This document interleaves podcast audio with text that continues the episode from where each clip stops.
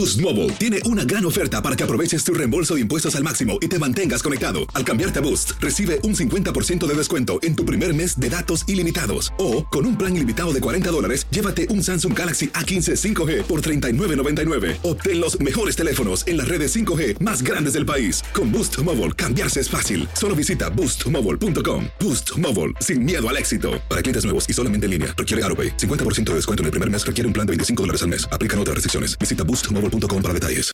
El verano llega con nuevos sabores a The Home Depot. Encuentra ahorros en asadores, como el Next Grill con cuatro quemadores de gas propano ahora en compra especial, a solo 199 dólares. Para hacer comidas de todos los sabores y cumplir con todos los antojos. Desde una clásica carne asada, con elotes y cebollita, hasta jalapeño poppers, para darle un toque picante a la reunión. Prueba nuevos platillos y sabores este verano, con ahorros en asadores de The Home Depot. Haces más logras más. Dicen que traigo la suerte a todo el que está a mi lado. Y esa es mi mala fortuna. Basada en el clásico de Juan Rulfo, llega Univisión, El Gallo de Oro. Supongamos que la caponera puede inclinar la suerte a quien ella quiera. ¿Estás tardando en conquistarla? Con Lucero, José Ron y Plutarco Asa. Este gallo está cambiando la vida. En una historia legendaria de amor y azar. No trates de cambiarme, no lo vas a lograr. El Gallo de Oro, lunes a viernes a las 9 por Univisión.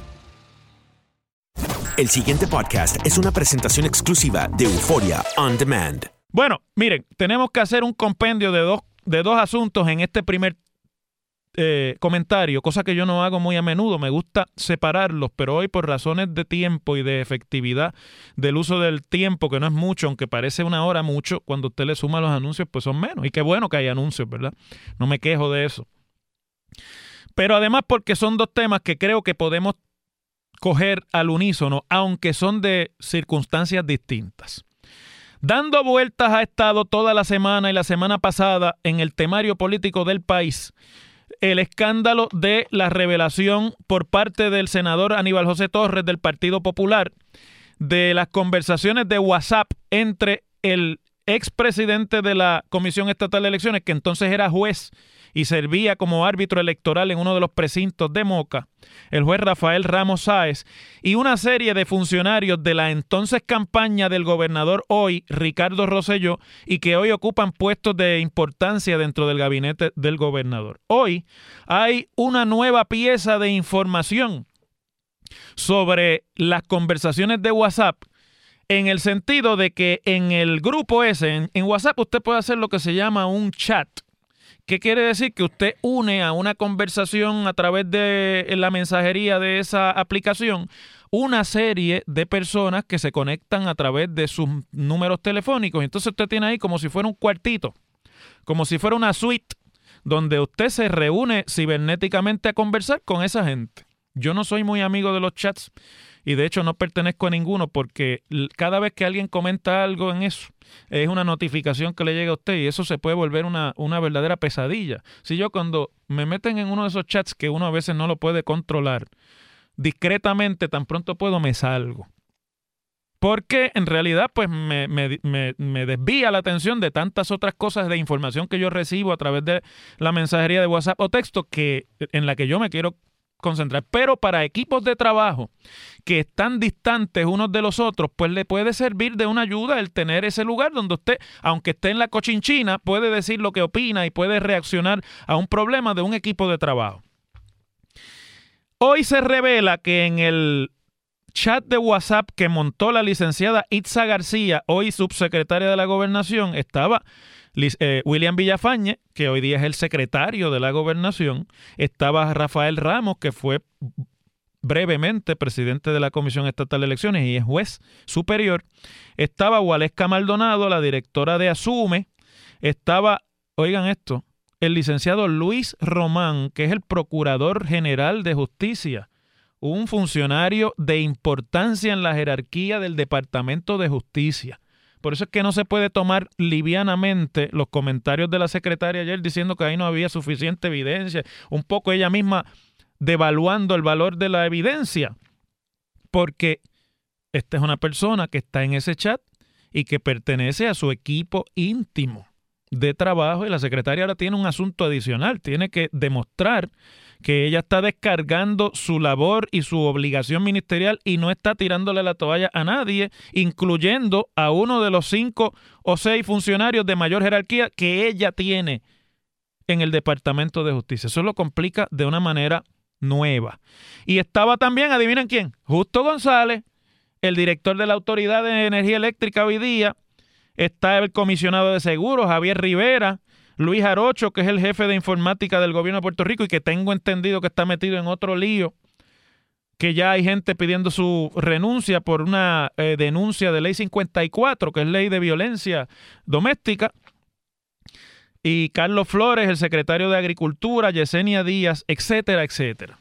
Con esto hay que tener mucho cuidado de que no se convierta en un linchamiento, porque mire, de que un equipo de campaña haya tenido un chat de WhatsApp y se hayan comunicado entre sí para resolver asuntos estratégicos o operacionales de la campaña y que luego de que esa campaña sea eh, pues victoriosa o sea eh, tenga éxito exitosa y logren el poder la gente que estaba más cerca del candidato terminen nombrado en los puestos de confianza eso nadie lo puede cuestionar Usted no hace una campaña y luego nombra en los puestos de confianza gente que usted no sepa ni conozca. Usted nombra a su gente. Y eso es así con cualquier gobierno. No es eso lo que realmente aquí puede ser un asunto cuestionable.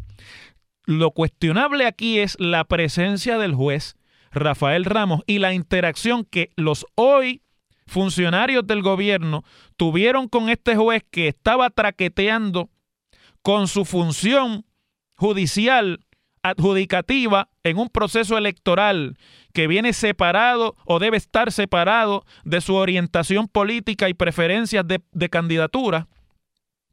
Y él, evidente, surge de, la, de lo que ya se conoce, que este juez andaba pidiéndole consejo a los oficiales del PNP para él decidir controversias electorales, por lo menos en cuanto a lo que tenía que ver con el voto a domicilio o el voto de encamados, que es como se llama en la comisión allí en el argot interno.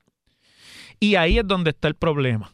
Porque he oído por ahí gente diciendo, no, pero es que eso no, porque eso no es ningún problema. Eso sí es un problema. Todos los que hayan interactuado en ese chat, dándole su opinión al juez sobre las consultas que él hacía o sobre cualquier tipo de adjudicación de controversia, tienen un problema. Porque estaban indebidamente influyendo en, una decisión, en unas decisiones que deben estar libres de toda adjudicación partidista, solamente de acuerdo a la ley electoral que debe tener en cuenta los intereses de todos los participantes en un proceso electoral. Así que ese cuento de que no, porque eso era, era una campaña, no, pero es que el juez no era miembro de una campaña, el juez era un juez.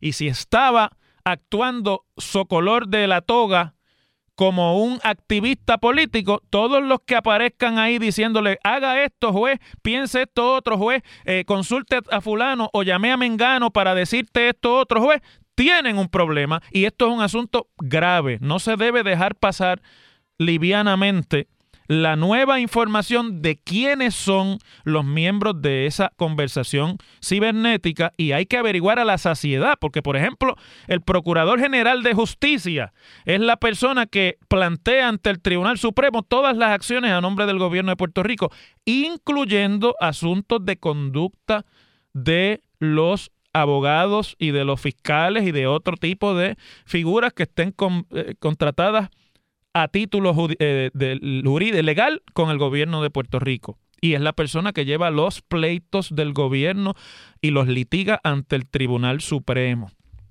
Ese es el Procurador General de Justicia en Puerto Rico, diferente a Estados Unidos, que el Procurador General es el Secretario de Justicia. Acá es en realidad el litigante ante, es lo que acá, lo que allá en Estados Unidos se llama el Solicitor General, ¿verdad?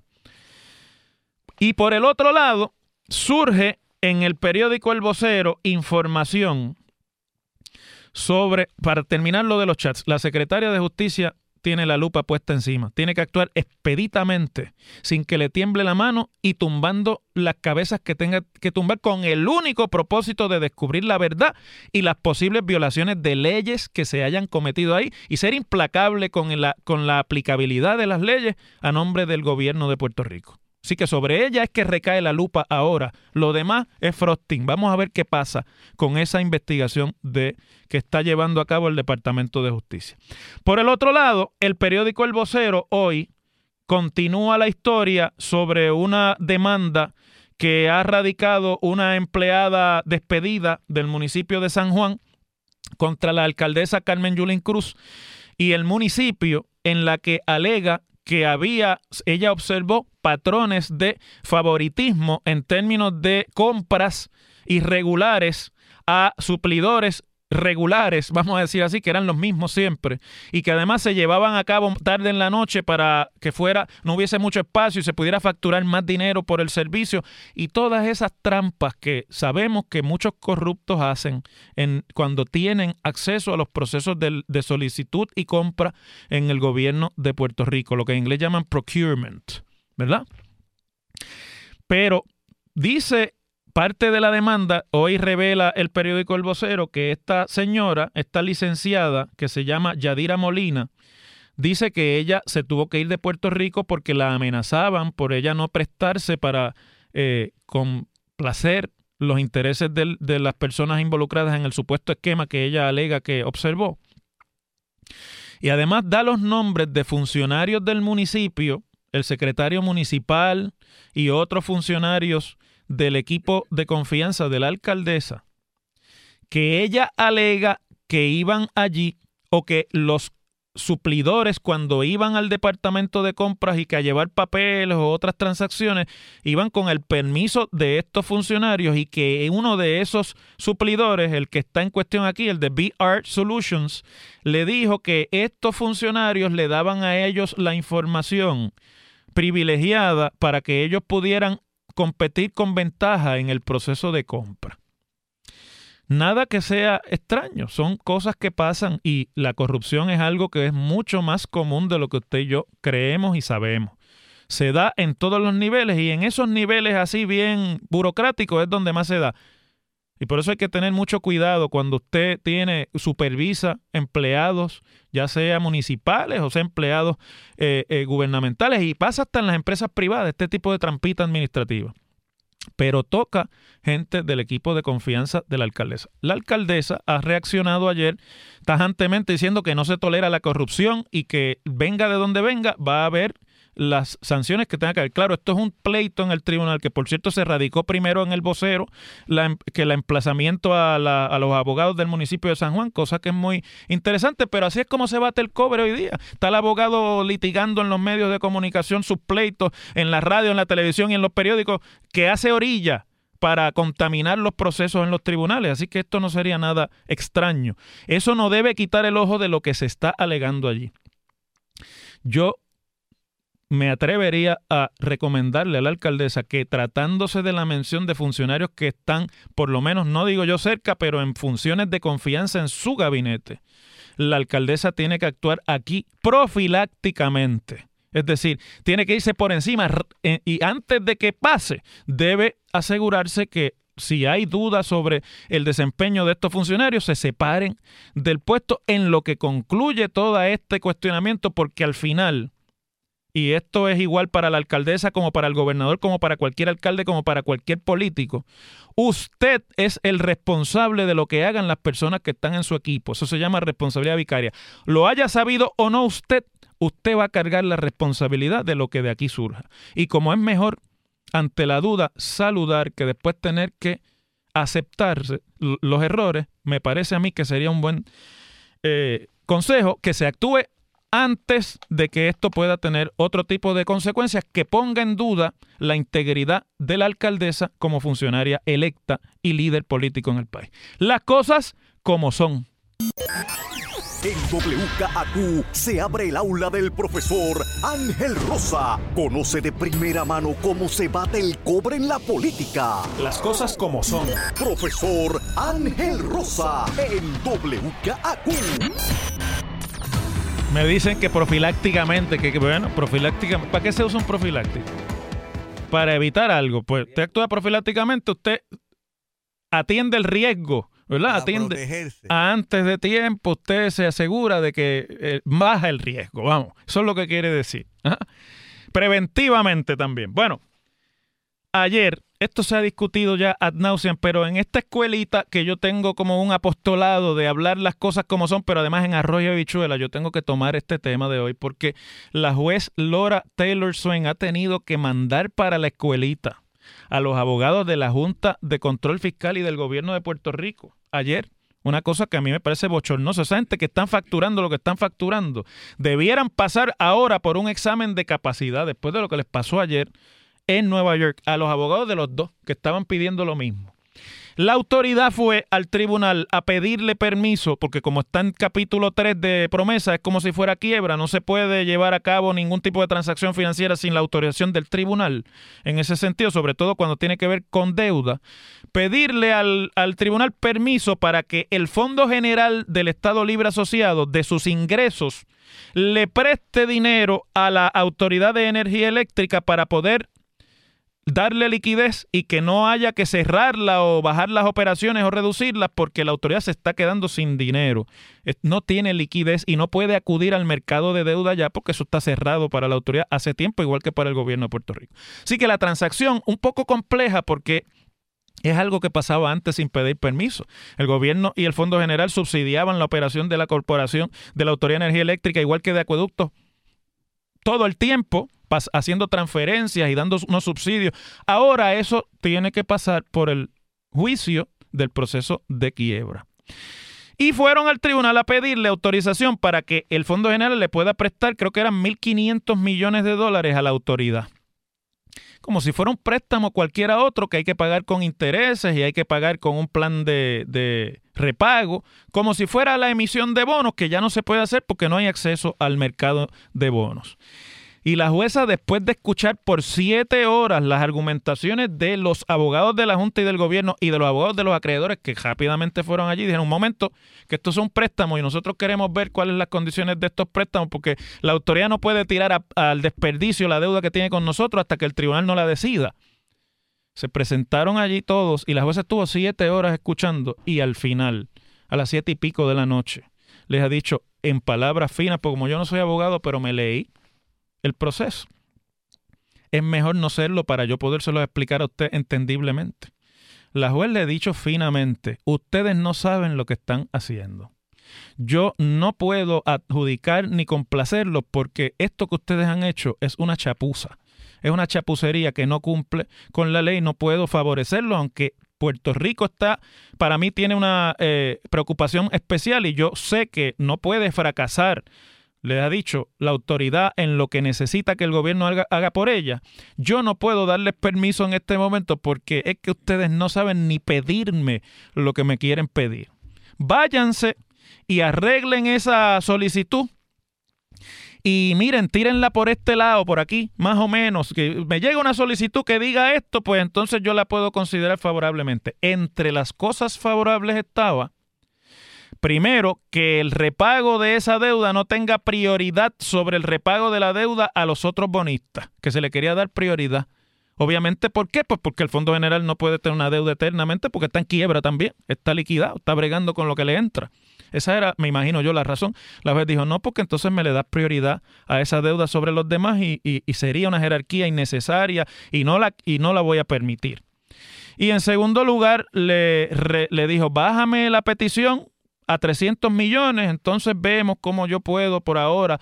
Y, en fin, la tuvieron que irse los abogados y estar la noche entera trabajando en eso. A las 4 de la mañana radicaron una enmienda en la que, entre otras cosas, el gobierno de Puerto Rico renuncia eh, a muchas acciones que podrían ser de protección para el gobierno de Puerto Rico, prestarse entre ellos mismos y, y atender las necesidades que tienen.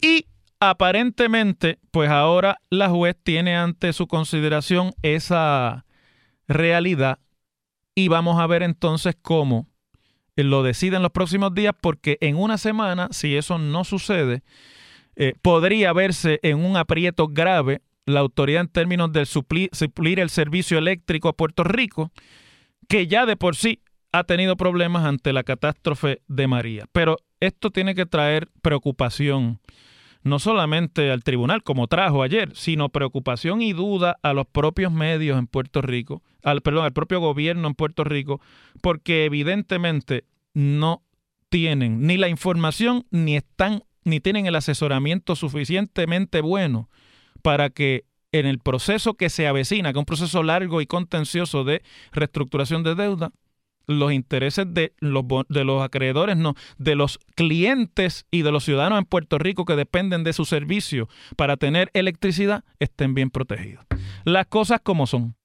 El pasado podcast fue una presentación exclusiva de Euphoria On Demand. Para escuchar otros episodios de este y otros podcasts, visítanos en euphoriaondemand.com. Boost Mobile tiene una gran oferta para que aproveches tu reembolso de impuestos al máximo y te mantengas conectado. Al cambiarte a Boost, recibe un 50% de descuento en tu primer mes de datos ilimitados. O, con un plan ilimitado de 40 dólares, llévate un Samsung Galaxy A15 5G por $39.99. Obtén los mejores teléfonos en las redes 5G más grandes del país. Con Boost Mobile, cambiarse es fácil. Solo visita boostmobile.com. Boost Mobile, sin miedo al éxito. Para clientes nuevos y solamente en línea, requiere AroPay. 50% de descuento en el primer mes requiere un plan de 25 dólares al mes. Aplican otras restricciones. Visita para detalles. Lo mejor, lo más impactante, está por venir en Tu vida es mi vida. De lunes a viernes a las 8 por Univisión.